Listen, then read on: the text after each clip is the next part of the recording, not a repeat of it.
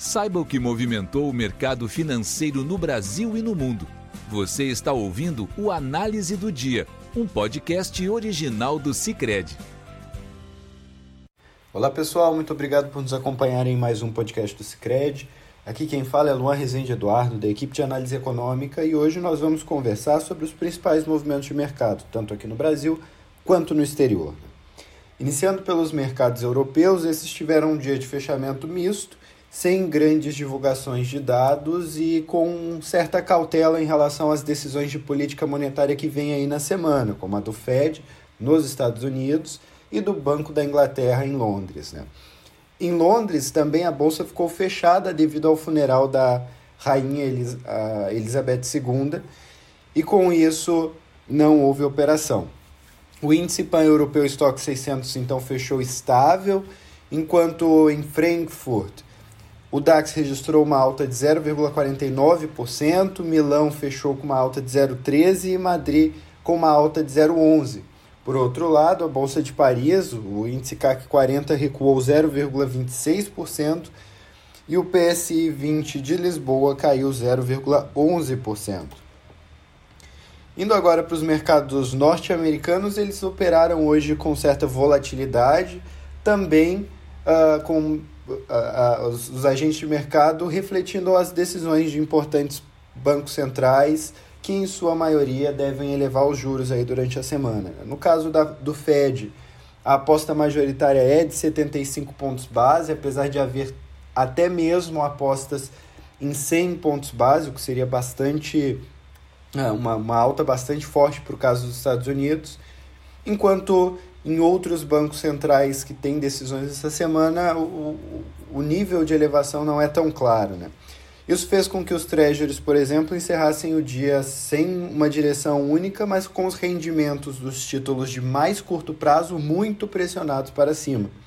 No horário de fechamento das bolsas de Nova York, o juro do T-Note de dois anos subia a 3,93%, tendo ultrapassado, tendo chegado muito próximo a 4% no, nos rendimentos hoje. O do T-Note de 10 anos avançava a 3,48% e o T-Bond de 30 anos cedia a 3,5%. Né? O movimento dos juros do Treasury, claro, responde à reprecificação dos mercados ante a provável resposta do Fed a uma inflação mais forte. Né? Em agosto, a leitura do CPI veio com uma alta mensal de 0,6%, sendo isso 6,3% de alta anual, o que foi acima das expectativas.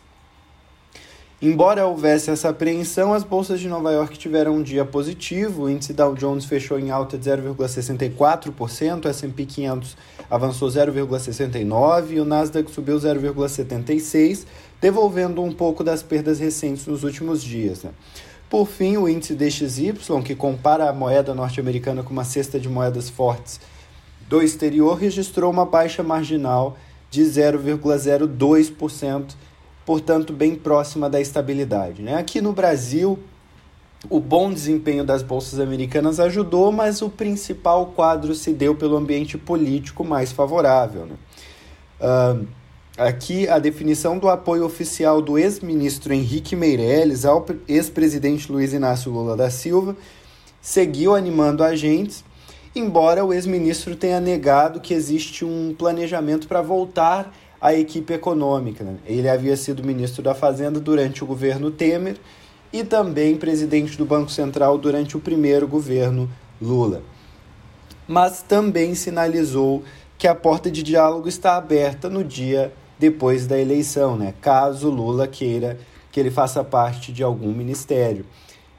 Uh, além, mais importante do que essa, esse apoio, né, é, o, o fato do Henrique Meirelles estar dentro da candidatura mudou a percepção de mercado de que o petista tenha um Ministério da Fazenda um pouco mais voltado a um viés pró-mercado, como foi durante a sua primeira eleição, né? e não fique na linha dura, nas mãos da linha dura do partido, como foi o caso do final do governo Dilma.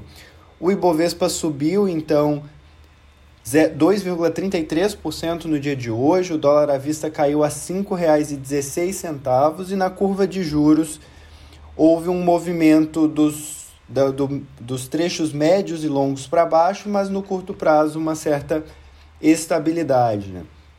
O DI para janeiro de 2023 passou de 13,79% para 13,77%.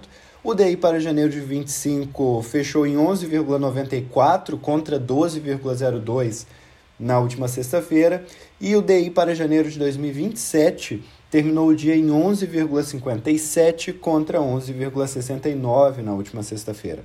E assim nós encerramos o podcast dessa segunda. Nos vemos amanhã. Até mais. Você ouviu o Análise do Dia, um podcast original do Cicred. Até a próxima!